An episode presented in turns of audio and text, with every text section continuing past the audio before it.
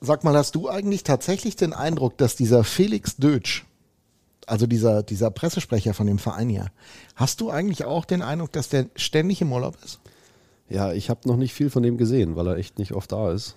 Aber äh, Gerüchten zufolge arbeitet er hier. Man, man merkt das ja tatsächlich nicht so oft. Jetzt ist er ja wieder beim Skifahren und er hat extra gesagt, also ich habe eine Woche Urlaub, ich will das mal genießen, ich habe so viel zu tun gehabt. Wenn du nochmal die Chance hättest, neu zu überlegen, würdest du den Torhüterjob machen oder würdest du eher den Job machen als Pressesprecher eines Vereins? Ah, das ist, glaube ich, schwer, weil ich glaube, wenn man was lange gemacht hat, dann reizt einen auch immer das andere mal. Ähm, aber ja, ich weiß nicht, ob, ob Spre äh, Pressesprecher jetzt äh, dann, vielleicht würde ich mir was anderes überlegen, aber. Was, was würdest du dir überlegen? Och, weiß nicht, ich glaube, wenn ich wirklich was anderes außer dem Eishockey machen würde, dann würde ich, glaube ich, auch komplett vom Eishockey mal weg. Äh, wirklich was, irgendwas ganz anderes. Weiß ich Banker. Nicht, Flussfischer. Okay, das, das würde ja zumindest dafür sprechen, äh, wo, wo du herkommst, so ein bisschen. Ja, ähm, in, in, Hamburg da mal die Elbe, da ist auch toll mit dem Angeln. Aber ähm, ja, ich glaube, äh, wie gesagt, äh, Spaß beiseite. Ich glaube, ich würde, das ist glaube ich auch mein Plan so für nach der Karriere. Kann ich mir gut vorstellen, mal was ganz anderes zu machen. Jetzt habe ich 20 Jahre lang in dem Profigeschäft irgendwo äh, meine Zeit verbracht. Und ich glaube, es ist schön im Leben auch nochmal eine andere Seite kennenzulernen, welche auch immer das dann sein wird. Ähm, ja, aber wie gesagt, ich kann mir auch gut vorstellen, dass das was Skurriles ganz außerhalb vom Sport irgendwo wird. Vielleicht auch Banker, wie du sagst, ja. ja ich habe äh, Betriebswirtschaft studiert, würde irgendwo naheliegen, in die, in die Richtung zu gehen. Mal sehen. Andersrum muss man natürlich auch sagen, Eishockey ist für so viele echt ein geiles Hobby, ne? Also die, die auf den Rängen stehen, für viele Spieler ja auch.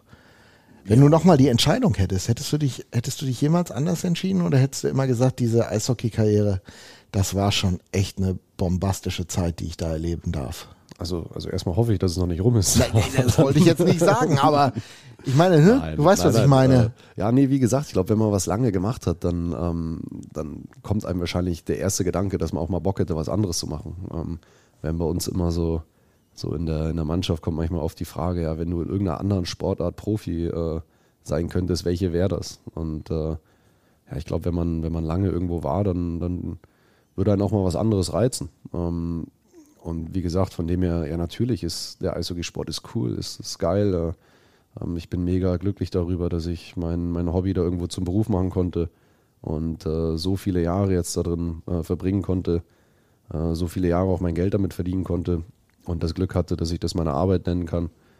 Ähm, ja, aber wie gesagt, natürlich reizt einen dann auch irgendwann mal was anderes. Ähm, ja, aber ich glaube, ich würde das immer wieder machen. Ich glaube, wenn es eine Sportart gibt, in der man professionell irgendwo unterwegs sein, sein möchte, dann ist Eishockey da, glaube ich, schon ziemlich cool. Einfach mit den, ja, mit dem Lifestyle, mit den, mit den Leuten, die man um sich hat. Auch mit den Fans. Es ist, glaube ich, eine ganz besondere Fanbasis. Ähm, gerade bei uns in Iserlohn, aber auch äh, im Allgemeinen mit den, mit den gesamtdeutschen Eishockey-Fans. Ich glaube, es ist einfach eine coole, coole Sportart.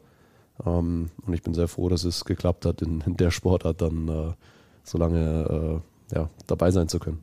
Über Hockey-Lifestyle reden wir gleich noch mit dir. Und ich kann nur eins sagen. Also, mich fragt man ja auch, und würdest du deinem Sohn nochmal empfehlen, in den Journalismus zu gehen? Äh, deine Frau ist ja nur auch angefixt von diesem Job, die hat das ja auch lange gemacht, macht es immer noch bei Magenta ich würde heute meinem Sohn sagen, mach was anderes, lernen was Anständiges. Also so Pressesprecher, das ist ja noch okay.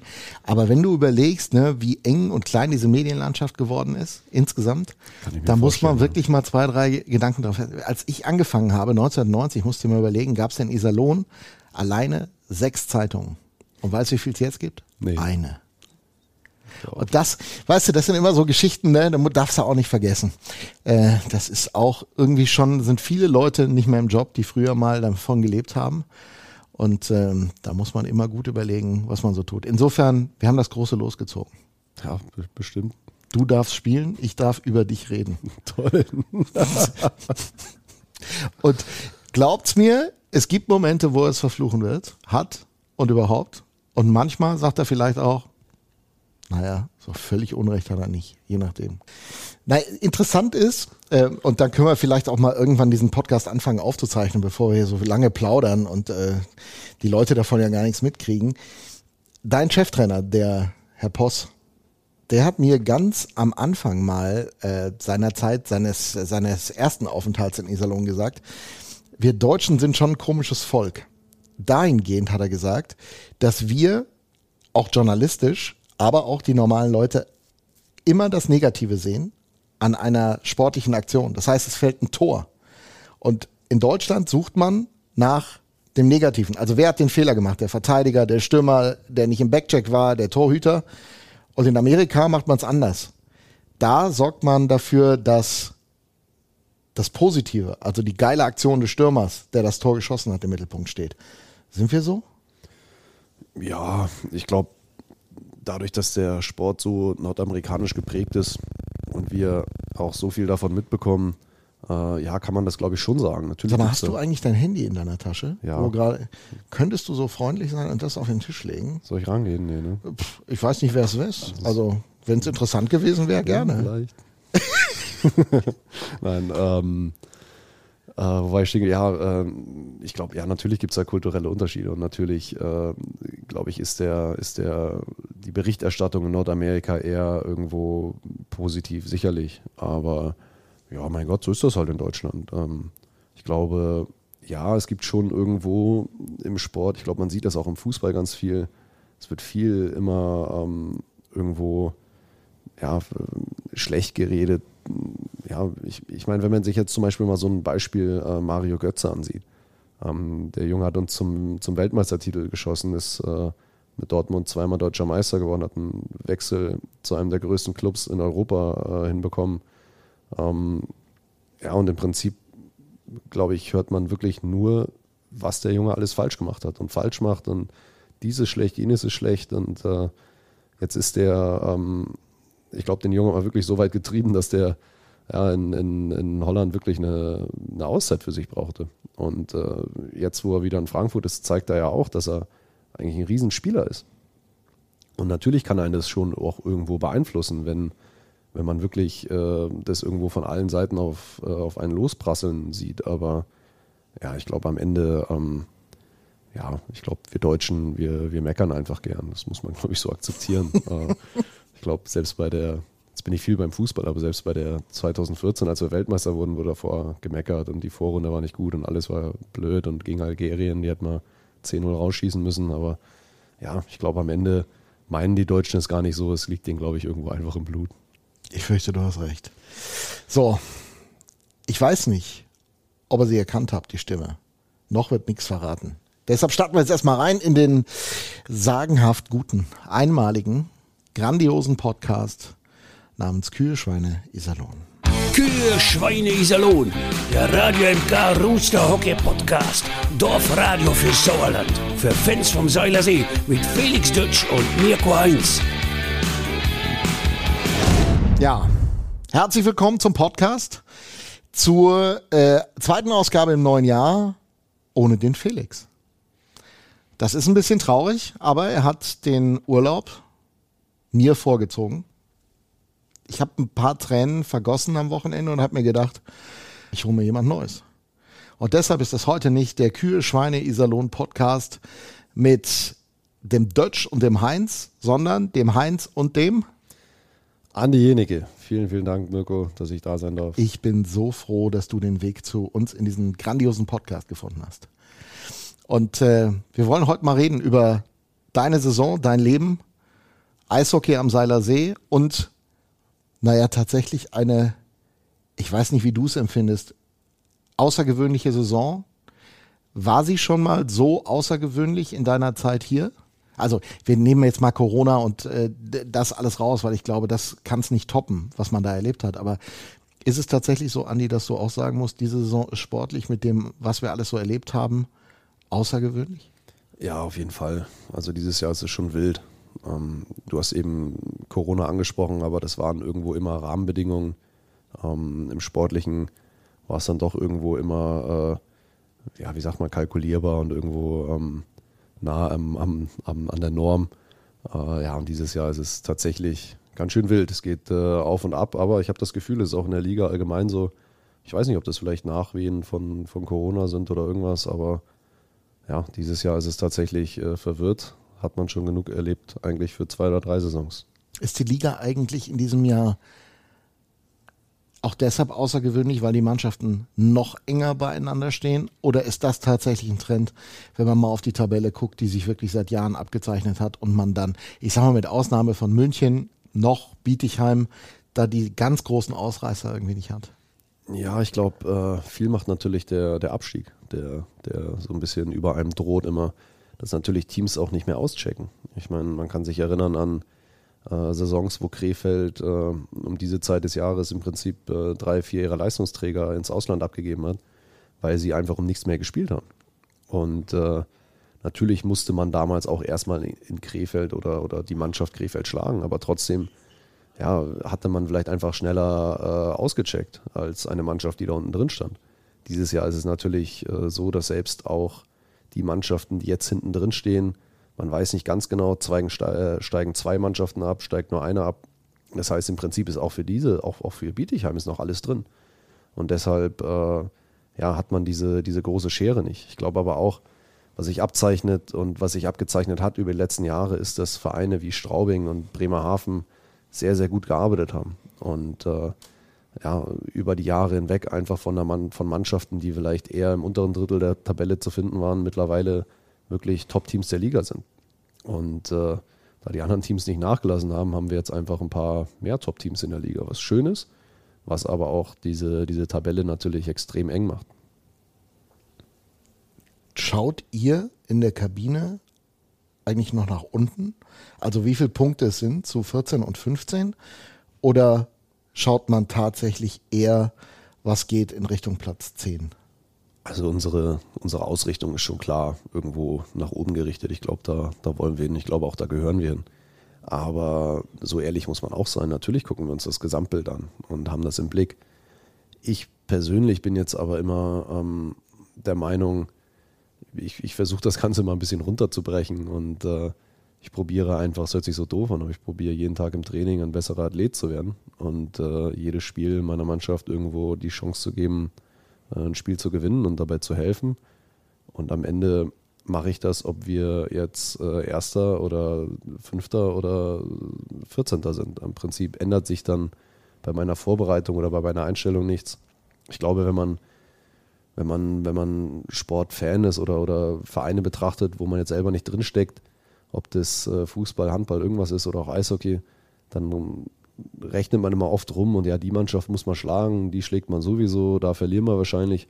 Ich glaube, als Athlet sieht man das anders. Ich habe äh, meiner Karriere gegen, gegen jede Mannschaft der Liga äh, schon irgendwo gewonnen und gegen jede Mannschaft der Liga schon verloren. Und ähm, von dem her, jedes Spiel ist da anders und von dem her haben wir nicht wirklich oder habe ich persönlich nicht wirklich diesen Gedanken, ja, jetzt fahren wir nach äh, München, da verlieren wir sowieso und dann fahren wir hier aber zum äh, Letztplatzierten, da gewinnen wir sowieso, sondern du musst wirklich jedes Spiel äh, deine Leistung bringen und dann äh, kannst du jeden schlagen. Äh, du brauchst aber auch diese Top-Leistung, um jeden zu schlagen. Ähm, es gibt kein Spiel in dieser Liga, was du irgendwo leicht gewinnst und äh, wo du mit Halbgas hinfahren kannst. Äh, das reicht nicht. Und von dem her schaue ich offen gesagt gar nicht so viel auf die Tabelle, weil sich einfach an meiner Einstellung zum nächsten Spiel daran nichts ändert. Ob äh, die Mannschaft jetzt unter uns ist oder über uns oder ob das eng ist oder nicht eng. Ja, wie gesagt, äh, jetzt, jetzt in Schwenning ähm, haben wir probiert, äh, das Spiel zu gewinnen. Ob die vor uns, hinter uns oder gleich platziert sind, das spielt dann am Ende keine Rolle. Darüber werden wir sprechen. Über diese Saison. Natürlich mit dem Blickwinkel ein bisschen auf die Iserlohn Roosters und auf das Eishockeyleben von Andi Jenicke, über den ich mich sehr freue, dass er heute da ist und den Deutsch ersetzt. Gott sei Dank endlich mal ein Fachmann, mit dem man über Eishockey reden kann. Deutsch hat ja laut eigener Aussage, wisst ihr selber, keine Ahnung vom Eishockey. Naja, ich finde, er hat es das ein oder andere Mal unter Beweis gestellt, aber wir wollen mal gucken, was draus wird. Jetzt äh, sage ich euch noch, dass wir ein Interview haben, ganz zum Schluss, mit Gernot Trippke, dem äh, Geschäftsführer der Deutschen Eishockeyliga. Mit dem plaudern wir. Der war nämlich zu Gast am Seiler See. Unter anderem nochmal über dieses Bremerhaven-Spiel, was wir ja alle erlebt haben. und natürlich auch über die Situation der Liga. Das ganz zum Schluss. Vorher ganz viel über Andi Jenecke. Und jetzt zu Beginn, und das gehört auch dazu, lieber Andi, ähm, stellen wir unseren Sponsor natürlich in den Mittelpunkt. Denn der Felix und ich dürfen sehr stolz darauf sein, dass wir tatsächlich jemanden haben, der diesen Podcast, diesen kleinen sympathischen Mehrzweck-Podcast ähm, begleitet. Und äh, das ist äh, dieser Laden. Egal ob beim Podcast oder live in der Balverzin Arena am Seiler See. Wir wünschen viel Spaß beim Eishockey. Balverzin, Förderer des Eishockeys im Sauerland. Und wir müssen zugeben, und ich, er hat mich damit echt überrascht, hast du wirklich in deinem Leben noch nie einen Podcast gehört? Nee, bin, äh, bin kein großer Podcast-Hörer. weil, weil du die App auf dem Handy nicht gefunden hast oder was ist der Grund? Du hast mir eben von einer App auf meinem Handy erzählt. Ich weiß bis heute nicht. Äh, Sag nicht, du weißt nicht, was eine App doch, ist. Das glaube ich App ist, nicht. das weiß ich schon. Aber, aber ich wüsste bis jetzt nicht, dass ich eine Podcast-App auf meinem Handy habe. Äh, aber ich, äh, vielleicht ist das mein Alter. Ich weiß nicht. Ich bin da relativ oldschool unterwegs. Äh, ja, ich, äh, aber ich habe auch ehrlich gesagt wenig Zeit, äh, mir sowas anzuhören. Ähm, ja, gerade zu Hause mit den Kindern, äh, wenn da mal ein bisschen, bisschen Zeit ist, dann ja, glaube ich, äh, besinnen wir uns daheim lieber auf die, äh, auf die Zeit irgendwie mal zu zweit mit der Frau oder irgendwas. Äh, ich habe wenig Zeit, mal mir sowas anzuhören. Aber du hast mir erklärt, äh, dass wir uns hier unterhalten und äh, Machst du ganz gut ja, bislang. ganz spannendes Konzept. naja, mit Zeit halt Ja, mal. früher hat man das halt äh, Radiointerview genannt. Ne? Genau, aber da, da, da gab es ja auch früher schon, also in gut Nordrhein-Westfalen, als es nur den WDR gab, dann durften Interviews schon mal so zehn Minuten lang sein, aber dann gab es auch mal wieder Musik und das machen wir ja hier nicht. Das ist ja der Unterschied. Also, aber ich hätte jetzt gedacht, bei dir zumindest, dass auf den langen Busfahrten von Iserlohn nach, weiß ich nicht, Straubing oder so, du dieses, dieses Mittel schon zum Zeitvertreib entdeckt hättest. Was machst du denn im Mannschaftsbus, wenn du diese ganzen elenden Stunden, die ihr da in der Mühle verbringt, abreißen müsst? Ja, äh, vielleicht nutze ich das irgendwann mal für einen Podcast. Aber ähm, tatsächlich habe ich äh, die letzten Jahre ähm, Betriebswirtschaft studiert und habe da viel Zeit mit verbracht, weil ich die Zeit einfach äh, zu Hause mit der Familie nutzen wollte und habe mir das dann immer so ein bisschen für die, für die Busfahrten aufgespart. Ähm, habe da viel gemacht und tatsächlich äh, ja, nutzt man die Fahrten dann auch so ein bisschen für Videoanalysen oder so ein Zeug. Gerade nach dem Spiel ähm, ja, wird eigentlich so schnell wie es geht geschlafen ähm, und sich irgendwo versucht zu erholen. Ähm, ja, und äh, auf, den, auf den Tagesfahrten, sage ich mal, ist man dann doch schon so fokussiert, dass man irgendwo aufs Spiel äh, sich vorbereitet. Ähm, da ist jetzt auch nicht viel mit, mit äh, Zeitvertreib. Ja, aber auf den langen Fahrten, ja, wie gesagt, ich habe mich viel, viel des Studiums äh, hingegeben. Ja, und dann vielleicht auch mal ein kleines Mittagsschläfchen gemacht. Also du kannst tatsächlich bei der Horde Gurken, die da im Bus mitfährt, dich konzentrieren auf, ich lerne was? Ja, Finde ich schon glaub- bemerkenswert. Ja, äh, ich glaube aber, das ist heute gar nicht mehr so, so wild wie früher. Früher war es tatsächlich am Anfang der Karriere, hat man wirklich gesagt, okay, du fährst jetzt mit 25 Irren eingesperrt in den Bus irgendwo hin und da, ja, da, da war es wild. Aber mittlerweile auch gerade durch die Technik, jeder hat da irgendwo ja, sein, sein, sein Plätzchen und richtet sich ein und äh, was es da ja alles gibt. Äh, ich weiß noch, als der Erste damals seinen äh, tragbaren äh, hier äh, DVD-Player. DVD-Player mitgebracht hat. Das war dann unglaublich. Und äh, ja, auf der anderen Seite hat es leider so ein bisschen die Gemeinsamkeit äh, so ein bisschen gekillt. Ne? Früher wurde auch viel Karten gespielt. Heute wird immer noch Karten gespielt. Haben wir gelernt, letzte Woche, hat, Heute- hat der Ziegler erzählt, Heute, was heute ihr so wird macht. immer noch, immer noch Karten gespielt, aber das sind dann eher die erwachsenen Kartenrunden. Ähm, ja, früher hat man, glaube ich, einfach sich mehr unterhalten, mehr irgendwo die Zweisam, aber ja, wie überall im Leben, ne? wo ist es nicht so? Also ähm, wenn man heute überlegt, äh, natürlich hat man mit den ganzen, mit der ganzen Technik unglaublich viel gewonnen. Ja, aber es nimmt einem natürlich auch irgendwo was, ne? äh, wenn man mal sich umschaut. Das klassische Bild von, von dem Pärchen, was im Restaurant am Handy sitzt, so ist es, so ehrlich muss man sein, an dem Bus natürlich auch oft. Ne? Und das ist ein bisschen schade, aber nee, um darauf zurückzukommen, wie gesagt, ich habe viel, viel äh, an, meiner, an meinem Studium da gearbeitet und äh, ja, dann ist man offen gesagt auch mal froh, wenn man irgendwie Familie hat, dass man mal so ein paar Stunden für sich hat und da ein bisschen äh, abschalten kann. Vielleicht auch wirklich mal irgendwie auf den ganzen Diensten, was da gibt, ob das Netflix ist oder irgendwo sich was anschaut oder ja. Mit der irgendwas. Frau Sport gucken muss. Oder sowas. Richtig. Weil zugegebenermaßen, ich habe mir sagen lassen von einer dir bekannten Blondine, dass im Hause äh, Jenicke schon oft Sport geguckt wird. Ja, ja, nee, äh, liegt, glaube ich, in der Natur. Äh, die Ronja ist auch äh, ja, sehr sportbegeistert und ist natürlich auch beruflich da irgendwie äh, ja, angefixt und ist da drin und äh, von dem her ja, ist das natürlich immer irgendwie omnipräsent bei uns. Und ich bin dann offen gesagt immer der, der sagt, Mensch, da läuft ein tolles Drama irgendwo, wollen wir uns das nicht angucken und dann guckt die mich schon mit so Augen an. Was bist denn du für ein Loser? Jetzt wird hier Fußball geguckt und dann, ja, nee, nee ja, schon recht, ja. Äh, wird viel, viel Sport geschaut. Aber kann, man, kann man denn eigentlich als Eishockeyspieler wirklich so viele Eishockeyspiele dann auch noch anzuschauen ertragen oder wird es irgendwann mal langweilig? Ja, ich glaube, man sieht das einfach anders. Man sieht dann eher so die, äh, die taktischen Dinge und äh, er macht sich Gedanken, welcher Gegner wie spielt und äh, solche Dinge. Ich glaube, man schaut dann ein Eishockeyspiel nicht mehr wirklich des Unterhaltungswillens wegen. Ähm, da, das kann ich beim Fußball ganz gut, dass ich da sage, ja, ich schaue mir jetzt äh, Fußballspiel an und kann das wirklich als reinen Unterhaltungswert äh, mir angucken oder ein anderes Sportevent. Aber im Eishockey ist es dann schon so, dass irgendwo immer der Beruf mit reinspielt weiß nicht, wahrscheinlich geht es am Koch genauso, der irgendwo in einem Restaurant ist, der muss dann sich auch mal Gedanken machen, wie, wo, was das Gericht jetzt, wo das herkommt, wie das gemacht wurde, ob das richtig ist, falsch ist.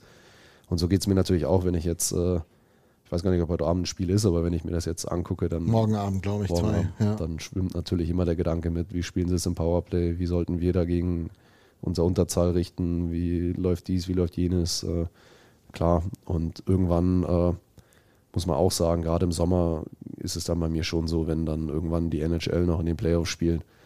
Äh, ich sage, gut, okay, muss das jetzt sein. Ich kann, kann mich erinnern, äh, äh, dass wir im Sommer in, in Florida waren und ja, dass dann wirklich irgendwann noch die, die Playoffs sich angeschaut wurden und ich gesagt habe, okay, mach das, ich bin draußen. Ich brauche jetzt das kein, 80. Eishockeyspiel kein, kein Eishockeyspiel mehr, mehr, Vor allem nicht äh, bei 30 Grad. Ich kann es verstehen. Wie komisch ist es eigentlich, wenn man unten auf dem Eis steht und weiß, seine Frau sitzt oben auf dem Kommentatorplatz und analysiert das Spiel, in dem man selber teil hat. Es gab ja diese, Situ diese Situation in dieser Saison einmal, äh, auswärts in Düsseldorf. Da mussten Ronja und ich kurzfristig einspringen für ein anderes Team, was eigentlich ausgewählt war. Und wir beiden machten dann diese Partie. Und du weißt, wenn ich jetzt was Doofes mache, im Zweifel muss meine Frau dann sagen, dass ich was Doofes gemacht habe. Ach, ich glaube, das, äh, ich glaube, da, da, interpretiert man mehr rein, als es wirklich ist. Ähm, ich muss zugeben, äh, bei einem Spiel bin ich, äh, da ist es mir wirklich mit den Begleitumständen immer ziemlich egal, weil ich einfach sehr fokussiert bin. Äh, das äh, ist, manchmal fühlt man sich da vielleicht vor den Kopf gestoßen, aber ich habe auch meiner Frau mal gesagt, du, wenn du kommen willst, dann komm. Äh, aber mir gibt es nichts. Also weil ich eh konzentriert bin und ob du dann da bist oder nicht, das ja, hat jetzt für mich keinen emotionalen Mehrwert, äh, weil ich da einfach auf das Spiel fokussiert bin. Und ja, irgendwann am Anfang seiner Karriere, wenn es professionell wird, glaube ich, gewöhnt man sich an, an, an Dinge, dass man halt einfach äh, unter Beobachtung steht, dass jede Bewegung irgendwo aufgezeichnet wird von Kameras. Ja, ich glaube, das ist äh, der, der große Unterschied. Ob das dann ja, ob, ob, ob die Ronja dann äh, den Kommentator macht oder nicht. Ja, es hört sich jetzt so doof an, aber am Ende ist mir das auch wurscht, weil ich dann genug mit meinem eigenen Zeug zu tun habe. Was für mich immer interessant ist, wenn du Spieler beobachtest vor einem, vor einem Match, dann ist es so, die einen spielen Fußball, die anderen fokussieren sich ganz alleine. Und die Torhüter nehmen dann immer noch eine ganz besondere Rolle ein. Sie fokussieren sich. Und man sieht es. Egal in den Katakomben, wohin man schaut.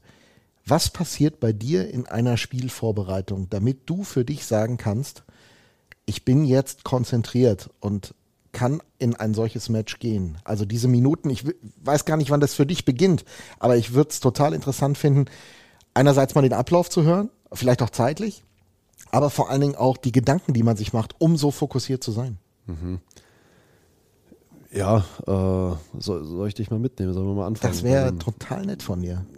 Also wenn wir jetzt mal ein Freitagsspiel nehmen, 1930, äh, ja, dann, also vorweg muss ich vielleicht sagen, äh, das mentale, äh, der mentale Aspekt bei einem, bei einem bei, bei einem Profi oder bei einem professionellen Sport ist natürlich riesig. Und ähm, da gibt es aber auch viele Wege, wie man, wie man das trainieren kann. Da gibt es Jungs, die können das gut und die können das schlecht. Und ich glaube, oder nicht so gut. Und ich glaube, dass äh, das mentale Spiel eine meiner größten Stärken ist. Ich glaube, dass ich äh, ja, da, da äh, gut in, in, Spiele finde, dass ich äh, gut mit Druck umgehen kann. Ehrlich gesagt gefällt mir Druck. Ähm, ich finde das toll. Äh, und von dem her ähm, gibt es natürlich einfach eine gewisse Phase, in der man in, ja, in der man sich auf das Spiel vorbereitet, wo man irgendwo seinen Fokus finden muss. Und ich habe das Glück, dass ich das relativ schnell kann. Ich kann auch offen gesagt äh, relativ schnell äh, von, dem, von dem Fokus rausgehen und wieder reingehen. Ich kann auch, wenn die Scheibe äh, aus, aus, aus, aus dem Spielfeld geht, kann ich für äh, ein paar Sekunden rausgehen und wieder reingehen. Und das, äh, ich brauche da keine lange Anlaufzeit. Und, aber auch das kann man trainieren und, oder sollte man trainieren. Und von dem her ist es bei einem Spiel natürlich so, dass das natürlich irgendwo auch schon am Abend vorher anfängt, dass man äh, ja, ich möchte nicht sagen angespannt im negativen Sinne, aber dass man irgendwo auch positiv angespannt ist und ähm, einen gewissen, gewissen Reiz hat, eine gewisse, gewisse ja, äh, Action irgendwo ähm, sich langsam aufbaut. Und äh, ja, beim Pre-Skate oder also der, der, beim, der Pre-Skate ist das aus dem Nordamerikanischen wieder halt das. Das Ding morgens, bevor richtig. man dann abends das Spiel macht, geht man richtig. dann morgens nochmal aufs Eis, guckt mal, wie man sich so fühlt und so weiter. Genau, da, da geht es dann natürlich viel um, äh, ja, gerade auch die letzten Dinge durchzugehen, wie will man es taktisch spielen und dann nochmal, also als Torhüter dann nochmal sich überlegt, okay, wie richten die ihr Powerplay aus, äh, wer ja, sehen wir eher den, den One-Timer von der Seite oder probieren sie lieber ein Low-Play und dass man dann einfach gewisse Bewegungsabläufe nochmal durchgeht, sich das auch irgendwo im Kopf äh, visualisiert. Und das ist natürlich der erste Schritt irgendwo vom Fokus, auch wenn man da jetzt noch nicht komplett in seinem Tunnel ist und das Messer zwischen den Zähnen hat. Trotzdem fängt das natürlich langsam an, dass man den Fokus da aufbaut. Ähm, ja, und ich habe das dann gern, dass äh, ich ehrlich gesagt äh, bis zum Spiel dann von dem Zeitpunkt an gerne meine Ruhe habe. Ich mag es zum Beispiel auch nicht irgendwo dann in der Stadt zu essen, in einem Restaurant, einfach, ja, weil mir das dann zu viel Gewusel ist. Ich möchte da, mich nicht damit beschäftigen, ob ich irgendwo einen Parkplatz finde, an dem Kassenautomaten rumeier, mit dem Kellner rumeier. Ich möchte einfach meine Ruhe haben, von dem her esse ich auch immer daheim. Und äh, ja, leg mich dann danach hin. Ähm, Versuche einfach so viel Ruhe wie möglich reinzubekommen weil einfach so ein Spiel auch äh, mental natürlich irgendwo anstrengend ist. Und wenn du ähm, ja, um, um 22 Uhr irgendwo mental performen willst, dann solltest du vielleicht nicht den Tag vorher äh, den ganzen Tag irgendwo rumgerannt sein. Ähm, ja, und beim, beim Spiel geht es dann äh, natürlich langsam los, dass man in die Halle kommt, erstmal seine, seine Vorbereitung macht, seine, seine Schläger fertig macht, seine Ausrüstung fertig macht, äh, dass einfach alles passt fürs Spiel. Es sind so viele Kleinigkeiten, dass man mittlerweile auch, auch Ernährung, dass man dann seine, seine Supplements oder was man dann alles nimmt oder braucht, dass man das alles fertig macht, sich anrührt und so weiter, dass das irgendwo alles bereit ist. Ähm, ja, und dann haben wir meist noch eine Abschlussbesprechung, an der wir die letzten Dinge durchgehen und dann äh, mache ich, mich, mach ich mich körperlich warm. Und äh, tatsächlich spiele ich da auch ganz gern Fußball, einfach weil es, äh, glaube ich, ein schöner Mix ist aus äh, einer Bewegung im Raum ähm, ich mag das äh, ja einfach auch das, das Reaktive an, dem, an der Geschichte, dass man so ein bisschen die Hand-Augen-Koordination oder die Hand-Fuß-Koordination, äh, zumindest äh, die, ja, die Koordination zwischen dem Visuellen und dem Körper da so ein bisschen leicht aufbaut. Ja, und dann äh, so ungefähr eine halbe Stunde vorm Warm-up ähm, gehe ich dann im Prinzip in das Torhüter-Spezifische, dass ich sage, ich äh, nehme mir ein paar Tennisbälle, ähm, ja, mache ein paar, ja, das hört sich so doof an, schmeiße sie an die Wand und mache dann so ein bisschen, äh, jongliere damit ein bisschen rum, dass so ein bisschen die, äh, ja, die, die Koordination da, dass der, dass der Geist und der Kopf dann so ein bisschen wach wird und äh, dass man sich da vorbereitet und da fängt das dann schon an, dass man gewisse Bewegungsabläufe durchgeht, die visualisiert, ähm, gewisse Bewegungen mit seinem Pfosten äh, trocken schon mal ohne Pfosten durchgeht. Und äh, ja, äh, dann nehme ich mir meist so 20 Minuten zum, zum Umziehen. Ähm, und dann geht zum Warm-up und äh, beim Warm-up auf dem Eis ist es eigentlich auch wieder so, dass man seine Bewegungen abarbeitet, die man, die man sich fürs Spiel vornimmt. Auch da äh, kommen dann, das ist meist eigentlich immer derselbe Ablauf, aber es kommen dann so kleine äh, spezifische Sachen mit rein.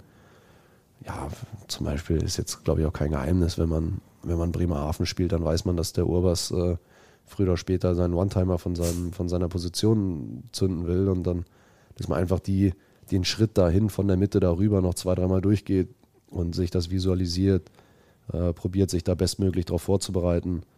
Ähm, ja, und ich glaube, äh, wirklich vor dem Spiel äh, reichen mir dann fünf Minuten, ähm, in, der, in denen ich wirklich den Fokus, dann wie gesagt, der Fokus ist irgendwo hochgefahren und ist sicherlich bei 70, 80 Prozent.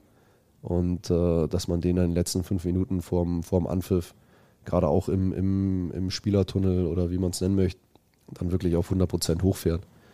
Ich bin aber kein Freund diesen, davon, diesen Fokus wirklich morgens oder, oder zu früh schon hochzufahren, weil ewig kannst du den einfach nicht halten. Mhm. Und wenn es dann in, wenn man so ein Spiel auseinander nimmt und es dauert zwei, zwei, vielleicht drei Stunden, ja, wenn ich dann drei Stunden vorher schon anfange, dann ist man irgendwann sechs Stunden in seinem Fokus und da muss man ehrlich sein, das ist dann irgendwann unmenschlich äh, zu, zu schaffen.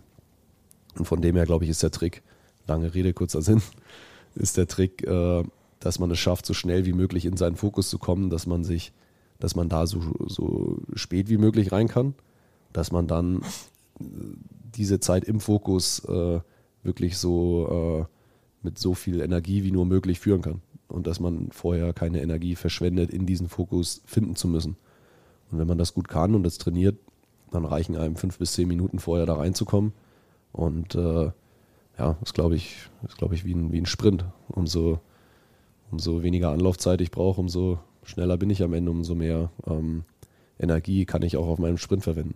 Torhüterspiel, wie viel Mentales und wie viel Sportliches ist es eigentlich? Ja, ähm, ich glaube, die Position des Eishockey-Torhüters ist wirklich speziell, weil es sehr, sehr technisch ist. Es ist sehr ähm, koordinativ, anspruchsvoll. Ähm, von dem her ist ein großer Teil sportlich. Aber ich glaube, alle Torhüterpositionen im Sport da überwiegt der mentale äh, Aspekt dem körperlichen. Denn äh, es ist einfach eine andere Ausgangslage als bei einem Spieler. Ein, ein, Spieler, der eine besonders offensive Rolle hat, der wird immer versuchen zu kreieren. Und zu kreieren ist immer ähm, mit, einem, mit einer mental anderen Voraussetzung geprägt, weil ich ja, Dinge probiere und dann äh, hoffe, dass was Tolles bei rauskommt. Und als Torhüter ist es immer so, dass ich an dem, an dem besten Punkt, an dem ich sein kann, beginne. Das ist, dass ich kein Gegentor bekommen habe. Und äh, im Prinzip kann es nur schlechter werden. Oder, oder, oder ich halte, ich halte ja. die bestmögliche Ausgangsposition. Und von dem her kann man sich das, glaube ich, vorstellen, dass die, dass der, die, die mentale Rangehensweise einfach ganz, ganz anders ist. Wenn, wenn mir einer sagt, äh, oder dir einer sagt, Mirko, du musst jetzt äh, 100 Mal den Tennisball hochwerfen und den 100 Mal fangen, dann wirst du das wahrscheinlich schaffen. Vielleicht fällt er dir ein, zwei Mal runter, aber im Großen und Ganzen schaffst du das schon, einen Tennisball hochzuschmeißen und den zu fangen. Wenn jetzt aber einer sagt, äh, pass auf, da hängt dein Leben dran, auf einmal gehst du damit mental anders um. Und dann fällt er dir wahrscheinlich nicht nur zweimal runter, sondern wahrscheinlich öfter. Hoffentlich gar nicht, aber das ist ja nur ein ja, fiktives. nein, nein, aber ich weiß, was du meinst. Wenn, jetzt, wenn du jetzt so aber kreierst und dir sagt einer, hey, pass auf, hier hast du einen Tennisball, versuch mal da hinten, äh, keine Ahnung, die Dose runterzuwerfen. Äh, du hast 100 Versuche, wenn du es wenn zehnmal schaffst, dann gebe ich dir was weiß ich was dafür. Mhm. Dann hast du eine ganz andere, andere positiv geprägte Rangehensweise, weil du sagst, hey, guck mal, vielleicht schaffe ich es ja. Und das wäre ja toll, wenn ich das treffe. Und wie gesagt, von dem her unterscheiden sich die, die Position des Torhüters und des Spielers natürlich. Und von dem her bin ich davon überzeugt, dass egal welcher Sportart, das Mentale beim Torhüter immer überwiegt. Ob das jetzt 60, äh, 70, 55 Prozent, weiß ich nicht. Äh, aber ich glaube, ungefähr in dem Rahmen wird sich schon abspielen. Ähm, es gibt technisch unglaublich tolle Torhüter, die es nie zum, zum Profi geschafft haben. Und es gibt Torhüter, die auf dem höchsten Level spielen. Es, ist, es gibt NHL-Torhüter. Ich, ich, erinnere mich an, an NHL-Torhüter, ähm, die waren technisch echt gar nicht so gut. Ähm, aber haben dieses Mentale einfach so äh, perfektioniert, dass man, dass es auf dem Weg wieder funktioniert hat. So, so ein Tim Thomas ist für mich so ein Beispiel, äh, ist auch von der älteren Generation, aber das war kein, kein überragend technisch ausgebildeter Torhüter. Also auch kein schlechter, bitte nicht falsch verstehen. Ist nicht so, dass der kein Eishockey spielen konnte, aber es, gibt, es gab definitiv zu der Zeit technisch bessere Torhüter, die es schlechter gemacht haben. Und äh, das ist ein, ein sehr gutes Beispiel dafür, wie wichtig dieser mentale Bereich ist als Torhüter. Wenn wir, und das hast du getan, über deine Vorbereitung sprichst, hast du uns gerade gesagt, okay, spielst gegen Bremerhaven und du weißt ganz genau, vom rechten Bullypunkt kann der Urbas schon mal den einen oder anderen One-Timer auf den Kasten bringen. Bist du in der Lage, aus dem Stand über jeden Spieler dieser deutschen Eishockeyliga das zu sagen? Oder wie bereitest du dich vor? Welche Informationen kriegst du auch seitens der Coaches, die dir dann immer für das Spiel alles so präsentieren, dass du auch weißt, das und das wird auf dich zukommen? Ja, über, über jeden nicht. Aber ähm, schon über die Spieler, die äh, eine, eine gewisse Rolle spielen. So ehrlich muss man sein, soweit ist der Sport. Äh, das äh, ist alles so professionell geworden. Das wird alles analysiert. Ähm, ja, jeder, jeder geschossene Penalty in der Liga äh, wird analysiert und liegt mir irgendwo vor. Und dann wird überlegt, welcher, welche Bewegung macht der Spieler meist, bevor er schießt, welche Bewegung macht der Spieler meist, bevor er versucht, dich zu umlaufen oder irgendwas. Ähm, auch, auch diese, diese Geschichten wie der Urbas mit seinem One-Timer. Gut, das ist jetzt das einfachste Beispiel, aber ähm, auch, auch über, über andere Spieler geht das dann schon so tief, dass man sich auch überlegt, okay, ähm, ein, ein Alexander Barter zum Beispiel hat ganz viel äh, hochgeschossen auf die, äh, auf die Winkel oder eben ähm, für, einen, für, einen, für einen Tipp geschossen, äh, dass er cross geschossen hat. Das sind Dinge, die weißt du dann vorher. Oder ein Patrick Reimer hat den One-Timer ganz oft cross gesetzt. Also cross quasi, äh, wie würde man sagen, gegen die Laufrichtung. Mhm. Ähm, dass man sagt, okay, der Gedanke bei seinem Schuss war ähm, sicherlich mehr, dass er dich auf einen äh, Rebound zwingt, der äh, für ihn möglichst günstig dann vorm Tor rumliegt. Ähm, was unglaublich schwer zu verteidigen ist, weil auch wenn man, wenn man das analysiert, ist es ja nicht in Stein gemeißelt. Das heißt, er kann natürlich auch genauso gut äh, woanders hinschießen. Das heißt, du kannst natürlich auch nicht nur darauf setzen, was du vorher analysiert hast. Es bleiben natürlich alle Möglichkeiten irgendwo immer offen. Aber ähm, ja, ganz klar, du schaust dir diese Sachen an vorher und die werden analysiert und ich glaube, als Torhüter kannst du unglaublich viel über Schuss auslösen sagen, über welcher Spieler hat welche Präferenzen. Ähm, ja, und da gibt es Spieler, die äh, die, die sind da relativ festgefahren und es gibt Spieler, die sind unglaublich variabel. Aber es hat beides seine Vor- und Nachteile. Ähm, es gibt Spieler, die sind festgefahren, da weißt du vorher schon ziemlich genau, was passiert. Das, ich glaube, auch so ein Alexander Ovechkin ist das beste Beispiel. Aber es bleibt halt schwer zu verteidigen, weil es einfach gut ist. Fußball war der Arjen Robben ein tolles Beispiel. Das hat die ganze Welt gewusst, dass der Mann reinzieht und mit links schießt. Ja, gut, aber warum hat es keiner verteidigt? Ja, weil das halt einfach perfektioniert hat und gut gemacht hat. Und wie gesagt, es bleibt ja auch immer die Möglichkeit, dass er mal was anderes macht. Und wenn man sich die Highlights anguckt, dass er jedes Mal zur Mitte schneidet, bleiben aber auch die Situationen, äh, wo er es nicht macht. Und du kannst halt nicht einfach äh, zu 100 Prozent irgendwo darauf eingehen, was du gescoutet hast. Du musst natürlich auch die alle anderen äh, ja, Variablen offen halten. Und das macht es dann natürlich schwer. Aber wie gesagt, ganz klar wird da, wird da so gescoutet, dass du dass du weißt, der Urbas, ja, der schießt gerne ähm, halb hoch oder zielt auf die Mitte, ähm, um, um Rebound zu erzielen oder eben dich über den Schoner zu schlagen. Ja, also das wird schon gescoutet, ja. Und über die Jahre, wenn man dann. Also irgendwann prägt sich das sammelt auch ein, sich natürlich oder? auch viel an, dass man äh, viele, viele Informationen da hat. Ja. Die hast du alle im Kopf oder auf einer Karteikarte? ja, die hat man schon im Kopf. Ähm, aber äh, ja, wie gesagt, auch nicht jedes Detail. Das wird dann schon äh, vorher nochmal aufgefrischt vor den Spielen. Irgendwas müssen die Coaches ja auch Richtig, tun. Das ist richtig. ja auch mal so. Anni, reden wir über ein besonderes Jahr. Wir haben das vorhin schon mal so ein bisschen angeteased, was die Liga anbelangt, aber wir haben es noch nicht tatsächlich ähm, auf die Roosters betrachtet. Und wir haben hier oft tatsächlich im Podcast auch über Situationen unter kleinen Doors, dann der Wechsel zu Greg Poss und so viele Dinge geredet. Wir wollen natürlich heute über deine Saison reden.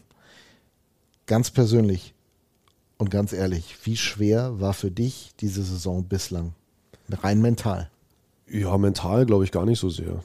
Ähm, ich glaube, mental ist es eigentlich so, dass man äh, ja, dass man, dass man weiß, was man, was man, was man kann, was man liefert und äh, das einfach konstant versucht abzurufen. Und äh, ich glaube, schwer wird es dann, wenn einfach Ergebnisse nicht reinkommen, wie sie reinkommen sollten. Und äh, das war für uns natürlich gerade am Anfang der Saison der Fall. Und ja, wenn du dann, äh, ich habe die Zahlen jetzt nicht mehr ganz genau im Kopf, aber wenn du dann sieben, acht in Folge verlierst, dann, äh, oder zumindest äh, viel verlierst, äh, dann wird es natürlich irgendwann schwer. Und natürlich äh, fängt dann irgendwann die Maschinerie an, dass von außen äh, Fragen gestellt werden, okay, warum passiert dieses, warum passiert jenes.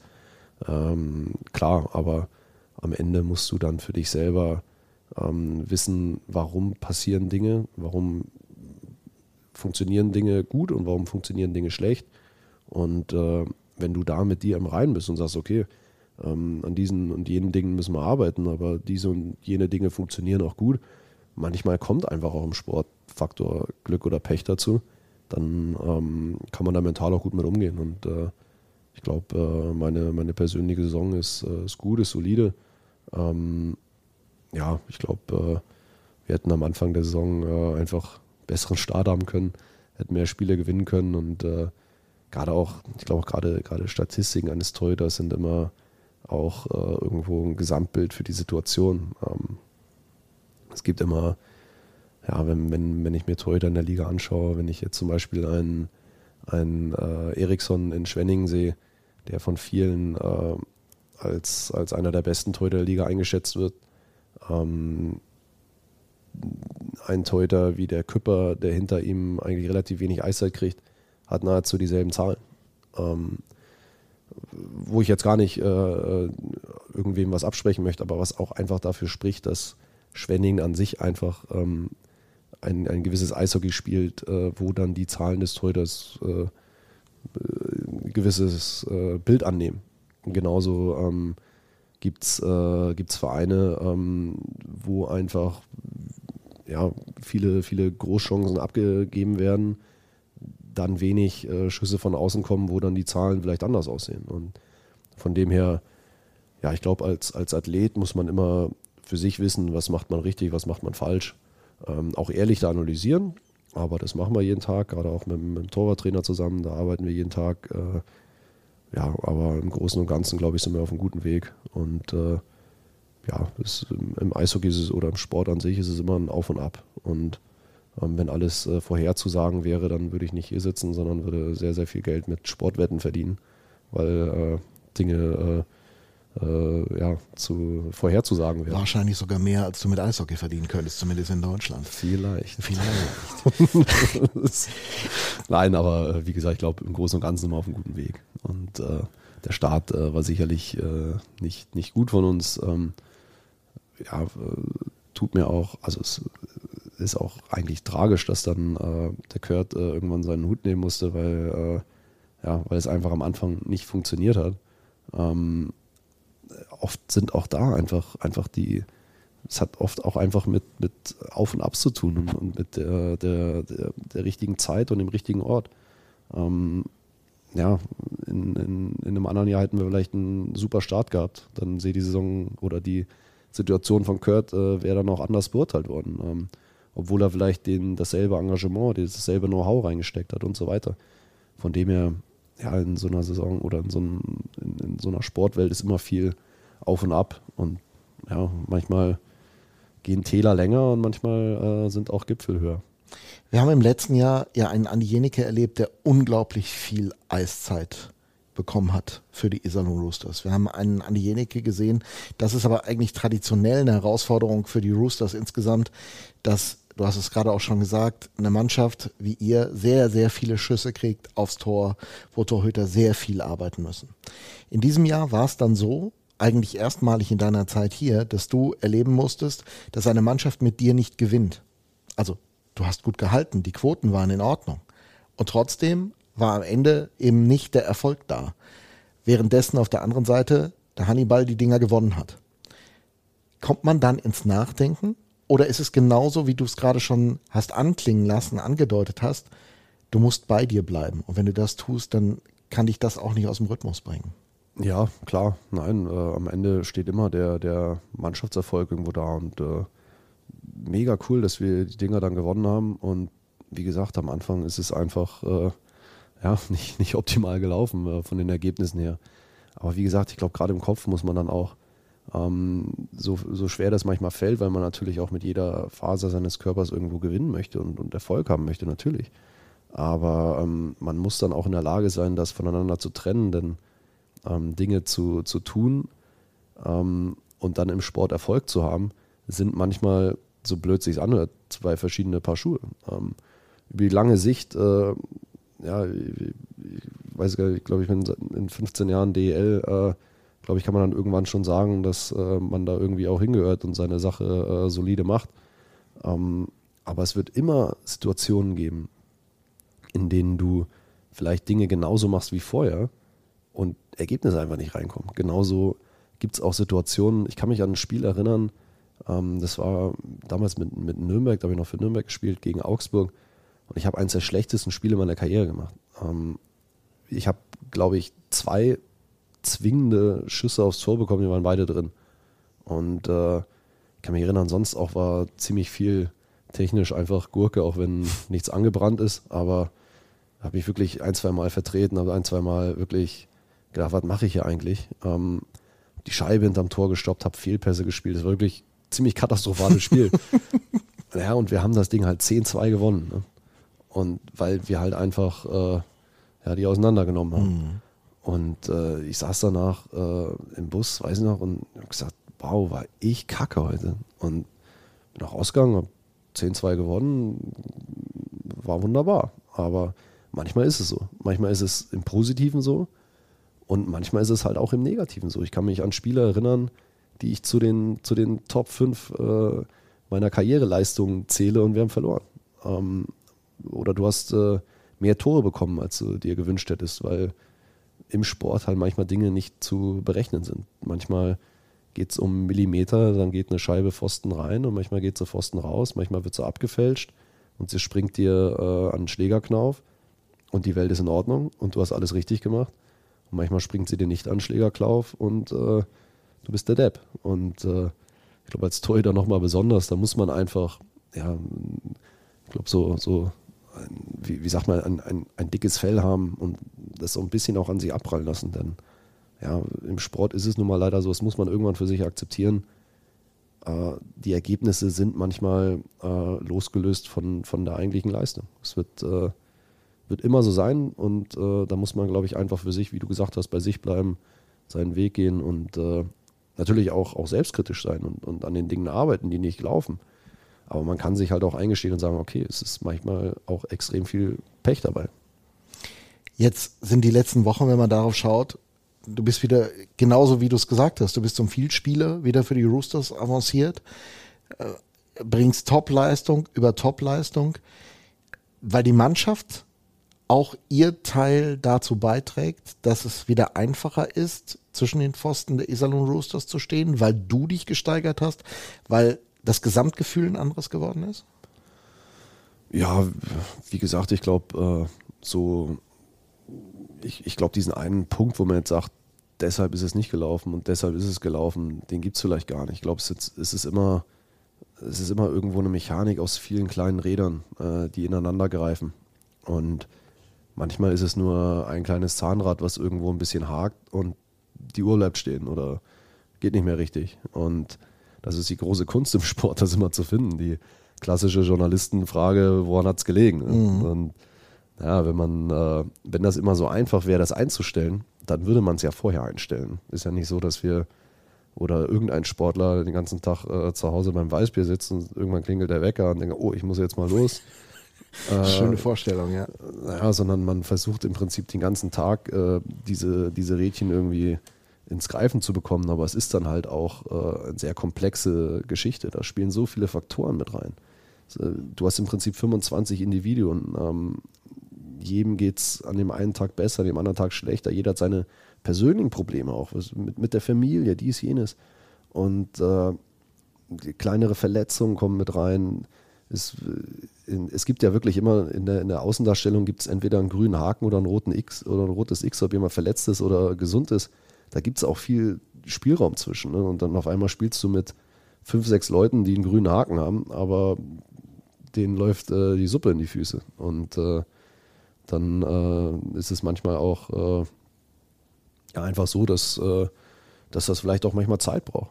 Ähm, ja, und wir haben, glaube ich, mittlerweile ähm, haben wir viele, viele äh, Aufgaben gestellt bekommen in dieser Saison. Wir hatten am Anfang gesagt, das ist tatsächlich ein bisschen eine verrückte Saison. Und wir haben es aber immer geschafft, irgendwo diese, diese Rädchen ins Greifen zu bekommen. Ich kann mich erinnern, wir hatten eine Zeit, wo wir schlechte Starts hatten. Und wir haben geschafft, das hinzubekommen, dass wir mittlerweile äh, gut in Spiele kommen. Das wird nicht immer so sein, wir werden auch mal einen Start, Start verpatzen, aber an sich haben wir das gut in den Griff gekriegt. Jetzt hatten wir die letzten Spiele ein Problem, dass wir es nicht geschafft haben, Spiele zu Ende zu bringen äh, mit einer Führung.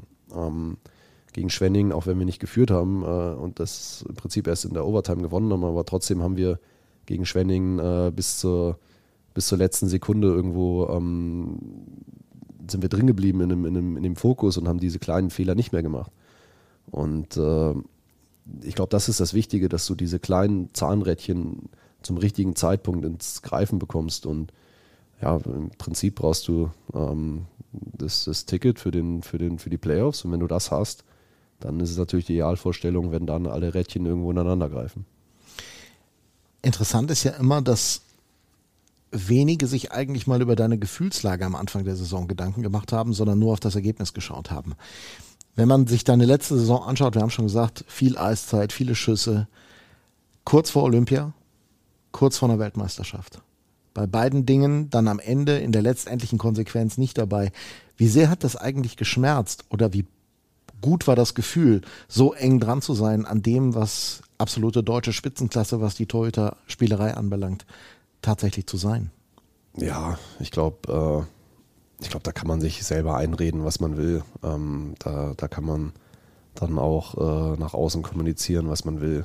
Ich glaube, wenn man ehrlich ist, ja natürlich, das ist schon bitter, wenn du äh, im Olympiakader dann die Nummer 4 bist. Ähm, das ist bitter, da brauchen wir gar nicht drüber reden. Das, äh, das hat, äh, hat dann schon wehgetan. Ähm, vor allem, wenn man, ja, wie du sagst, man weiß, wie eng, was für eine enge Nummer das eigentlich war. Und äh, gerade in den letzten Gesprächen, äh, ich meine, so eine, so eine Geschichte geht ja über fast ein Jahr dann, dass man im Kader ist und äh, ähm, immer wieder gibt es diese kleinen Cuts, äh, wo Spieler aus dem Kader rausfallen. Und äh, dann wird natürlich auch mit einem persönlich gesprochen, warum ist man noch dabei, äh, gibt es wirklich Chancen und so weiter. Und wenn es dann wirklich heißt, du pass auf, das Ding ist, äh, du könntest das Ding ziehen, dann äh, tut es natürlich weh, wenn du dann am Ende äh, nicht mitfliegst. Ich habe äh, bis zum Ende äh, diese ganze, dieses ganze Drumherum auch, auch mitgemacht. Ähm, ob das jetzt diese, ja, diese Gesundheitstests damals mit Corona waren mhm. und so mhm. weiter, von, von Einkleidung bis irgendwas. Und das ist dann, da muss man ehrlich sein, das ist dann bitter. Im Prinzip äh, habe ich äh, den letzten Test eingereicht, äh, um, um loszufliegen. Und wenn du dann gecuttet wirst, das ist bitter. Also muss man ganz ehrlich sein. Vor allem auch, weil, weil so ein Event natürlich auch nur alle vier Jahre ist. Ich bin jetzt 34. Ähm, ja, ich fühle mich toll. Ich, ich habe das Gefühl, ich könnte bis 40 spielen, aber ähm, so eine Chance kommt vielleicht nie wieder. Ne? Und äh, das hat wehgetan, ja, muss man ganz ehrlich sein. Kann ich mir auch selber nicht schönreden, aber ähm, ja, nichtsdestotrotz äh, bleibt natürlich auch Positives. Ähm, ja, denn äh, in, in in dem, in dem Kader zu sein, ist natürlich auch was Schönes. Und es ist natürlich auch viel Wertschätzung, wenn man ähm, auch am Ende sieht, dass es einem Bundestrainer ähm, auch, bei der, auch bei der Weltmeisterschaft nicht leicht fällt, äh, zu sagen, pass auf, ähm, der, der Grubauer kommt und äh, ja, der Weg ist da vorbei. Ähm, wenn man dann merkt, dass, äh, dass es äh, den Leuten auch nicht leicht fällt, dann gibt einem das natürlich auch irgendwie was Positives.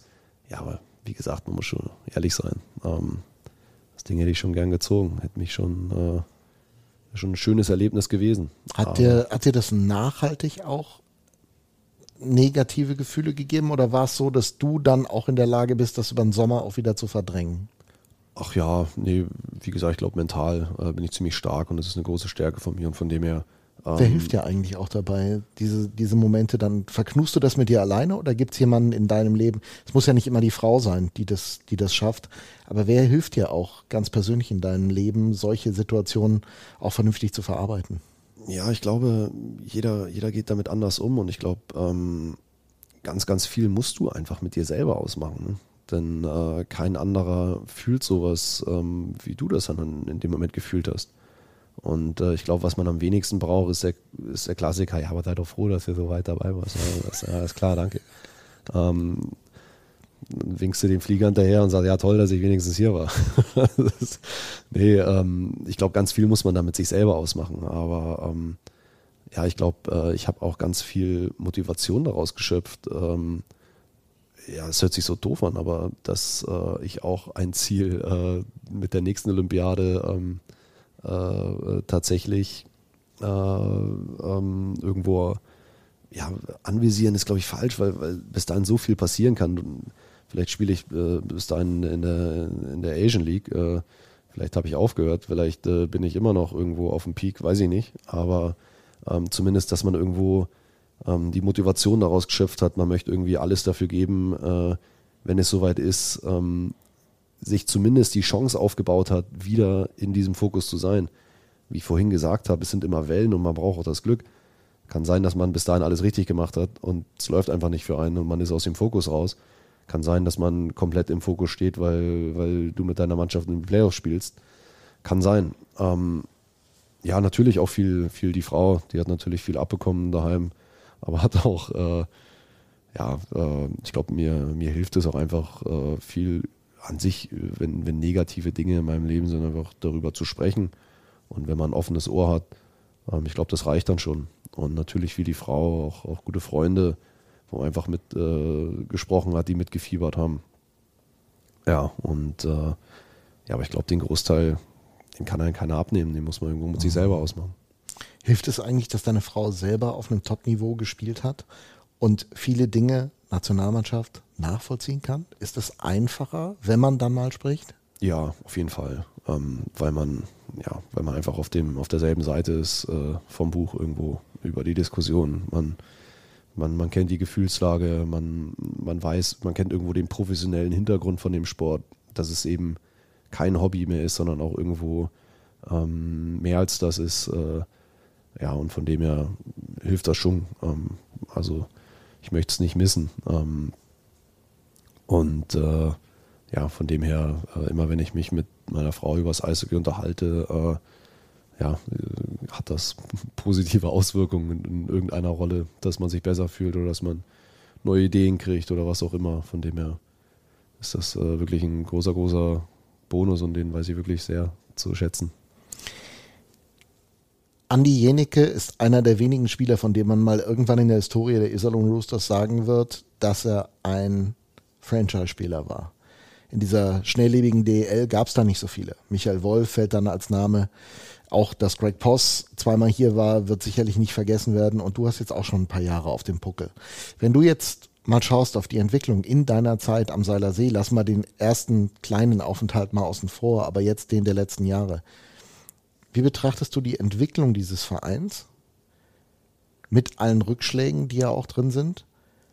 aber jetzt auch die Ausgangssituation, die man gerade im Moment hat, vielleicht auch für eine Zukunft, wenn es ein bisschen von dem, was man jetzt so erahnt, auch vielleicht in der nächsten Saison geben könnte.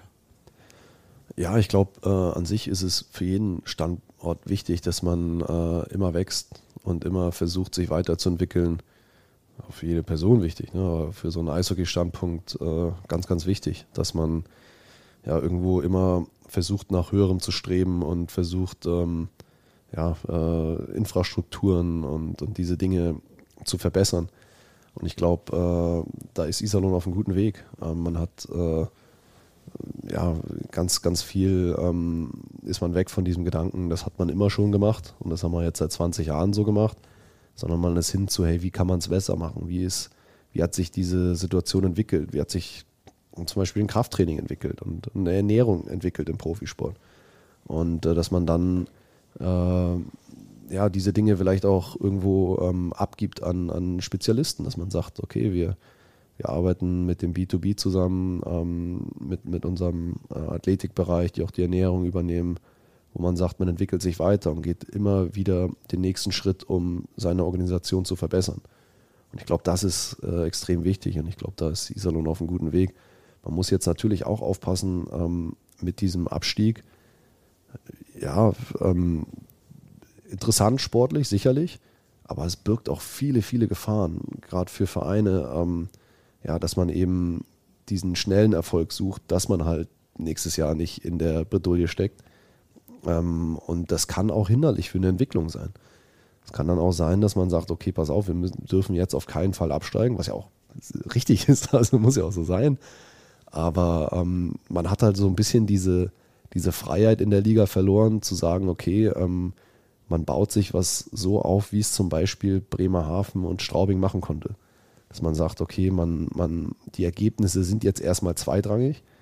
Ähm, die müssen irgendwie nur so aussehen, dass man alle bei Laune hält, aber man kann im Hintergrund sich Dinge aufbauen, Strukturen schaffen und so weiter.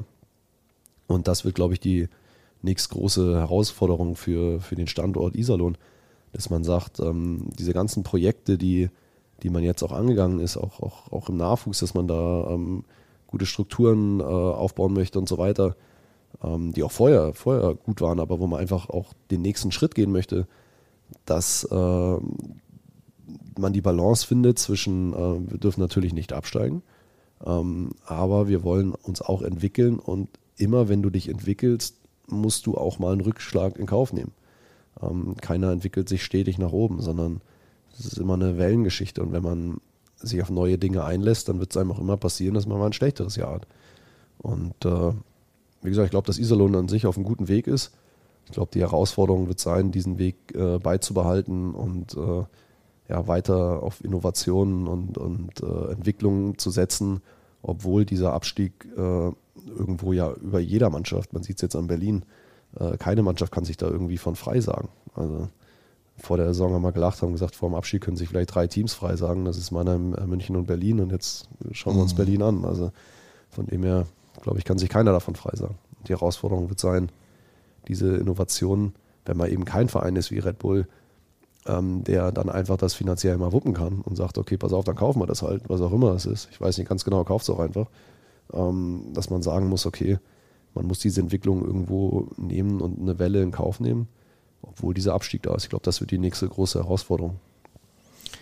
Ich habe diese Saison auch noch aus einem anderen Blickwinkel sehr interessiert verfolgt, weil ja eigentlich klar war, dass diese Saison sich verändern könnte. Nicht nur in diesen ersten neun Spielen und was danach kam, sondern auch Leon Bergmann abgegeben. Verletzung Chris Foucault, ob er zurückkommt, weiß kein Mensch.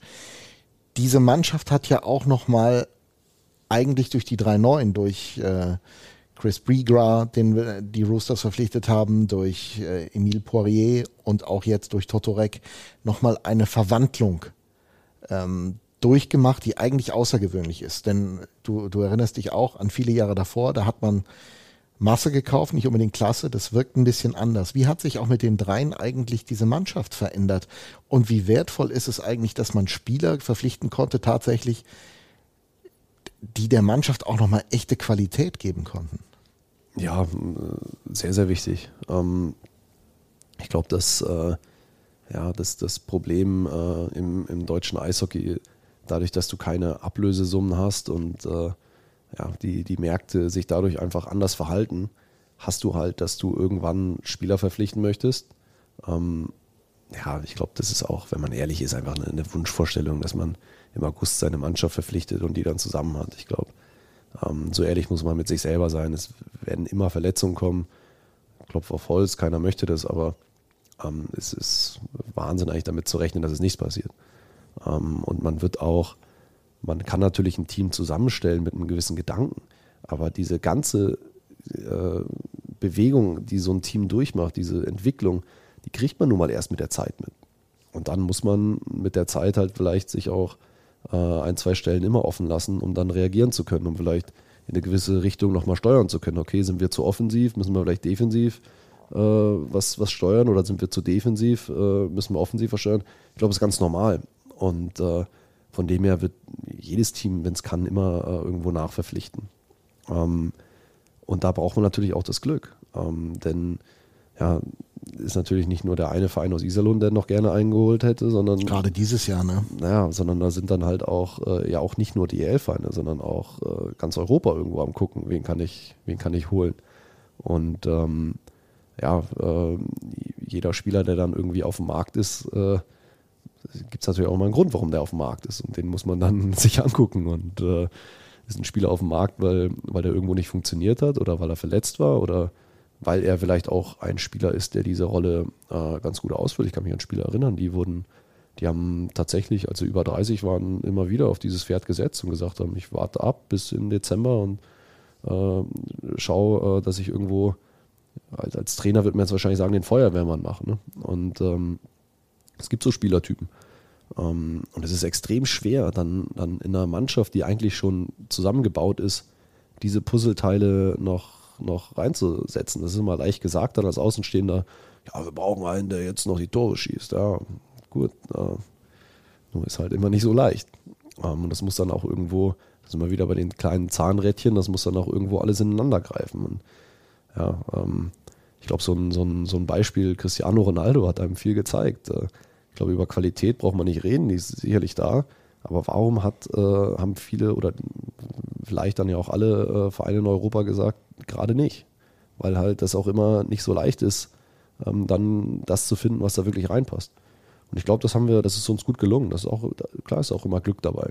Aber ähm, alle drei, die wir geholt haben, sind gute Jungs, passen gut rein, äh, erfüllen die Rolle, die wir uns von äh, ihnen erwartet haben, irgendwie gut. Ähm, ja, und von dem her, äh, gerade auch mit dem leeren Situationen und auch mit, mit, mit Christopher, äh, ja, kann passieren, war auch natürlich im Fall Lehren mitzurechnen. Das war vorher bei Lehren schon, bei Chris. Äh, klar wussten wir alle, dass nichts passieren darf und es ja, ist passiert, das aber, ist Pech. Ne? Aber auch da denk, weiß man natürlich vorher, okay, pass auf, es könnte was passieren. Mhm. Und deshalb haben wir die Stelle offen. Also, oder die Ausländerlizenz noch frei, klar. Ähm, aber wie gesagt, dann brauchen wir immer das Glück, dass das auch gut funktioniert und ich glaube, es ist uns gut gelungen. Ähm, jetzt, wie gesagt, glaube ich, sind wir auf einem guten Weg und müssen wir mal gucken, dass hoffentlich ähm, die, die beste Saisonphase, die wir haben, zum richtigen Zeitpunkt ankommt. Das schwerste Spiel der Saison. Das ist immer das letzte einer Saison, klar. Äh, wenn man in den Playoffs ist, Finale Spiel 5 oder 7, je nachdem wie schwer wird dieses Match, und das ist die einzige Tagesaktualität, die ich gerne zum Ende nochmal mit dir besprechen würde, dieses Bietigheim-Spiel. Alle sagen, du musst gewinnen bei denen. Die haben aber gerade Düsseldorf wieder mit 1-0 geschlagen. Vielleicht nicht im besten Spiel, aber es ist halt so. Wenn du dich jetzt fokussierst auf diesen Freitagabend mit diesem Match, alle sagen, ich habe es schon mal angedeutet, ja, die drei Punkte sind eingeplant. Ja, aber ich, ich glaube, genau das ist der Fehler. Äh, weil wie, wie vorhin erwähnt, äh, kein Team in der Liga ist leicht zu schlagen. Und ähm, es ist kein Zufall, dass äh, das Bietigheim in Düsseldorf gewonnen hat. Ähm, unter welchen Umständen, ja klar war das eine knappe Kiste, aber ähm, es ist kein Zufall. Ähm, das ist keine, keine Truppe vom Jahrmarkt, wo du hinfährst und die zusammenschießt. Ähm, und äh, von dem her müssen wir denselben Fokus wie bei jedem anderen Spiel auch halten. Und ich habe es vorhin gesagt, ich bin immer offen gesagt kein Freund davon, jetzt zu sagen, ja, die musst du jetzt schlagen und ist es dann andersrum, dass wir gegen, gegen andere Mannschaften ruhig verlieren können? Also das ist ja auch Schmarrn eigentlich. Ähm, von dem her, oder, oder andersrum, dass da der, die Punkte nicht eingeplant sind. Wir, wir werden in das Spiel reingehen, wie in jedes andere auch, dass wir ähm, mit voller Kraft dieses Spiel gewinnen wollen. Ähm, ja, und äh, werden versuchen, einen guten Start zu haben und äh, der Rest wird sich entwickeln. Und äh, ich glaube, genauso wichtig wie das ist, ist es auch wichtig, äh, sich nicht an einem Spiel aufzuhängen und verrückt zu machen, denn äh, die Saison wird nicht an diesem einen Spiel entschieden. Ähm, ja, und von dem her glaube ich, äh, ist das ein bisschen die, der falsche Blickwinkel, von dem man vielleicht draufschauen sollte, sondern wir sollten einfach versuchen, diesen, diesen Lauf, den wir momentan haben, dass wir viele Dinge richtig machen, aufrechtzuerhalten, so lange wie möglich. Und dann werden wir auch konstant Punkte holen. Wir werden Spiele verlieren, wir werden Spiele gewinnen, wir werden Spiele verdient gewinnen, wir werden Spiele verdient verlieren, wir werden Spiele äh, gewinnen, die wir eigentlich hätten verlieren sollen und andersrum. Aber wenn wir konstant unsere Leistung bringen, äh, die wir momentan bringen, dann werden wir mehr Spiele äh, zu unseren Gunsten entscheiden als äh, andersrum. Und das ist, glaube ich, am Ende das Wichtige. Man sollte sich vielleicht nicht an einem Spiel aufhängen. Ähm, nichtsdestotrotz äh, fahren wir natürlich dahin und wollen um jeden Preis gewinnen. Also. Jetzt sind wir am Ende unseres Podcastes, von dem du nicht wusstest, was es ist. Du hast mir vorher gesagt, es gibt kein Ende. Naja, irgendwie so ein bisschen schon. Mhm. Und? War schön mal so einfach zu plaudern oder? Ja, wunderschön. War toll. es war klar, dass zum Abschluss so ein Kommentar kommen musste. Ja, aber es ist schon schön, mal? Zeit zu haben, oder? Oder ist es, ist es nicht so deine Art und Weise, dich so auf diese Art und Weise mitzuteilen? Weil ich glaube tatsächlich, dass ähm, für, für viele, die ja auch so wie ich einfach Interesse haben, mal zu plaudern und ich genau aus solchen Gesprächen ja auch in meinem Leben echt viel gelernt habe, auch über Hockey, was ich ja nie selber gespielt habe.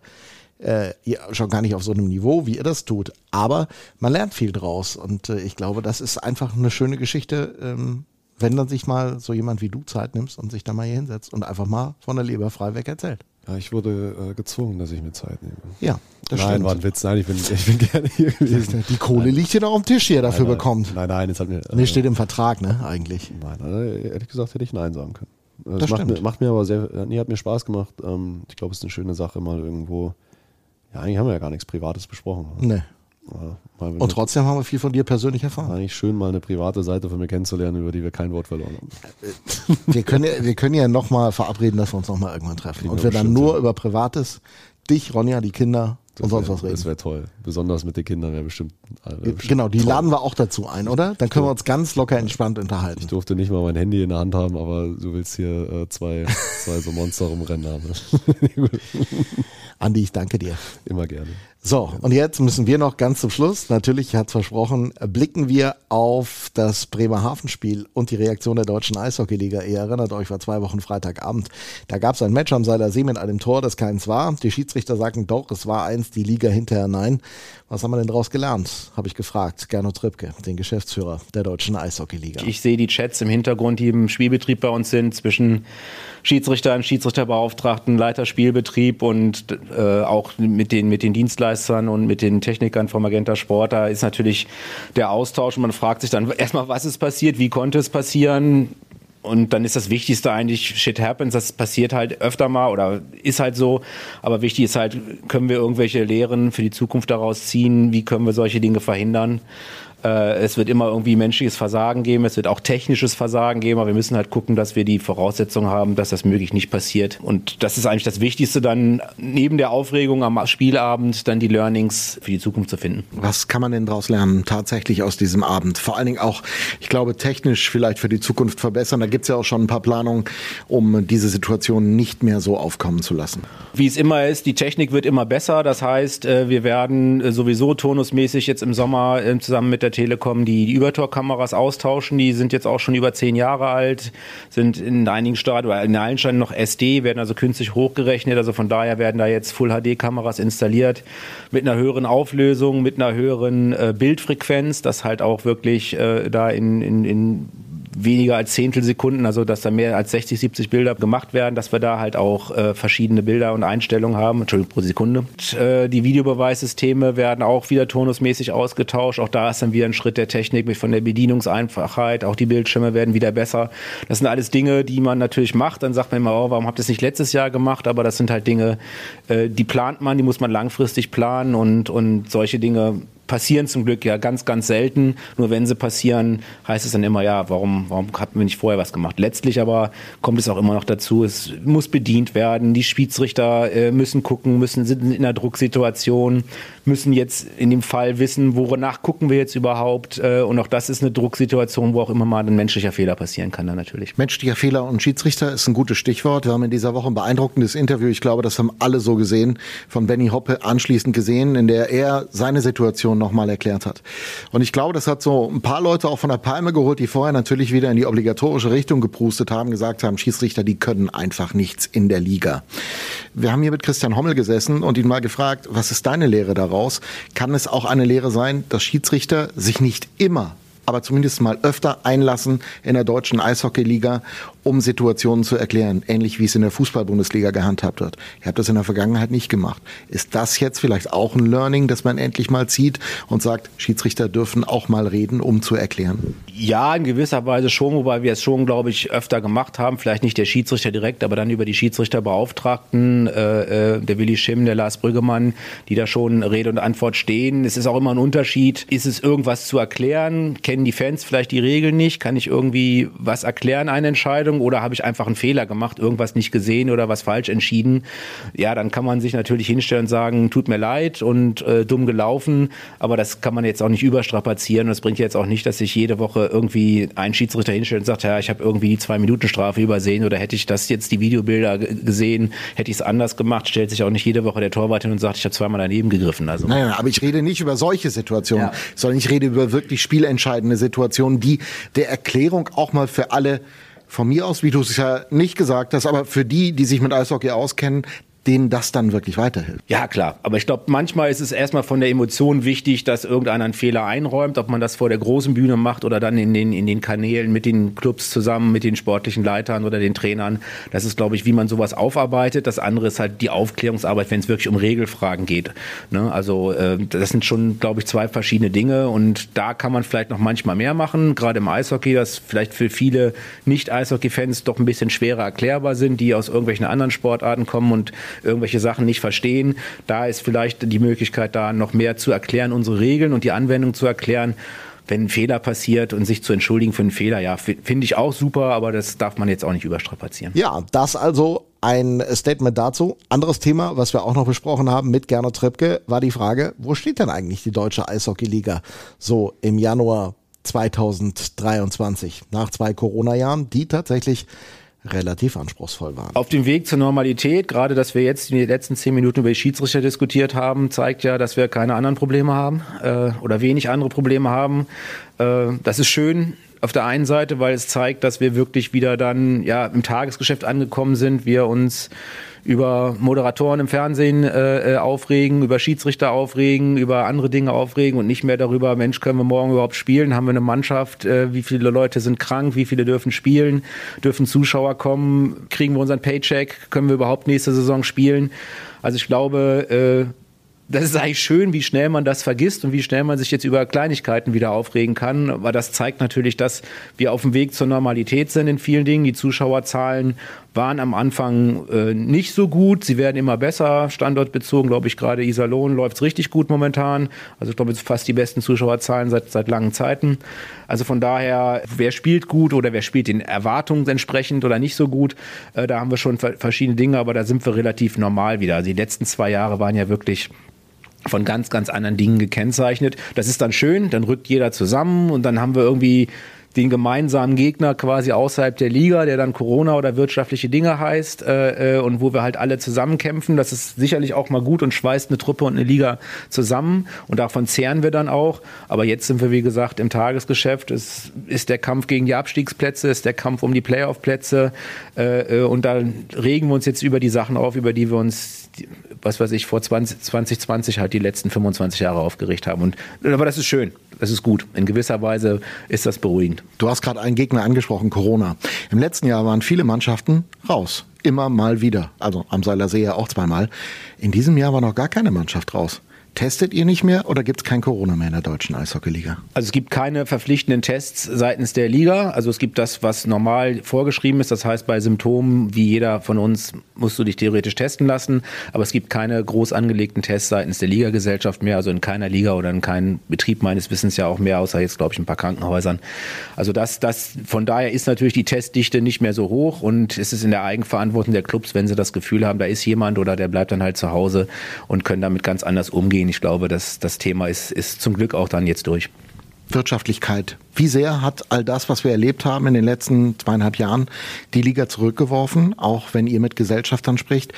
Wie sehr oder wie schnell geht auch die Genesung, also dieser wirtschaftlichen Dinge? Auch da, auch im Sponsorenbereich, auch im Fanbereich, ich sag mal, die, die harte äh, interne Eishockey-Zielgruppe, die ist sehr, sehr stabil. Die Dauerkartenverkäufe waren gut, die VIP-Kartenverkäufe waren gut.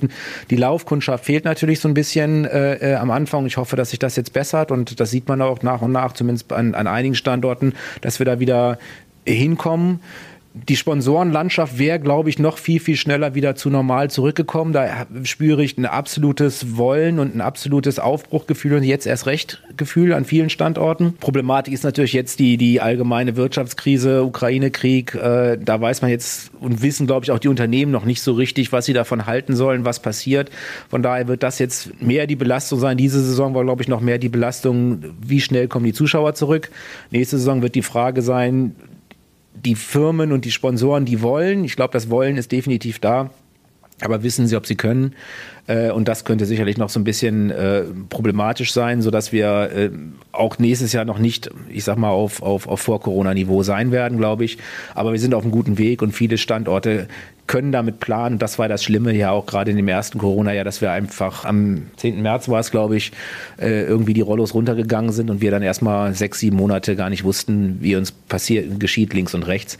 Und das ist jetzt alles so ein bisschen einkalkulierbar, schon diese Saison ein bisschen planbar. Wenn man vorsichtig plant, kommt man gut über die Runden, aber man hat jetzt keine, keine völligen Ausreißer mehr oder Überraschungen. Und das war der Podcast Kühlschweine Iserlohn an diesem Donnerstag, präsentiert von Egal ob beim Podcast oder live in der Balverzin Arena am Seiler See. Wir wünschen viel Spaß beim Eishockey. Balverzin, Förderer des Eishockeys im Sauerland. Und nächste Woche soll der Dötsch wieder da sein. Drücken wir ihm die Daumen, dass auf der Piste nichts passiert. Und vielleicht bringt er ja Kekse mit. Wir wissen es nicht. Danke fürs Zuhören. Habt eine schöne Woche und ein schönes Eishockey-Wochenende. Ciao.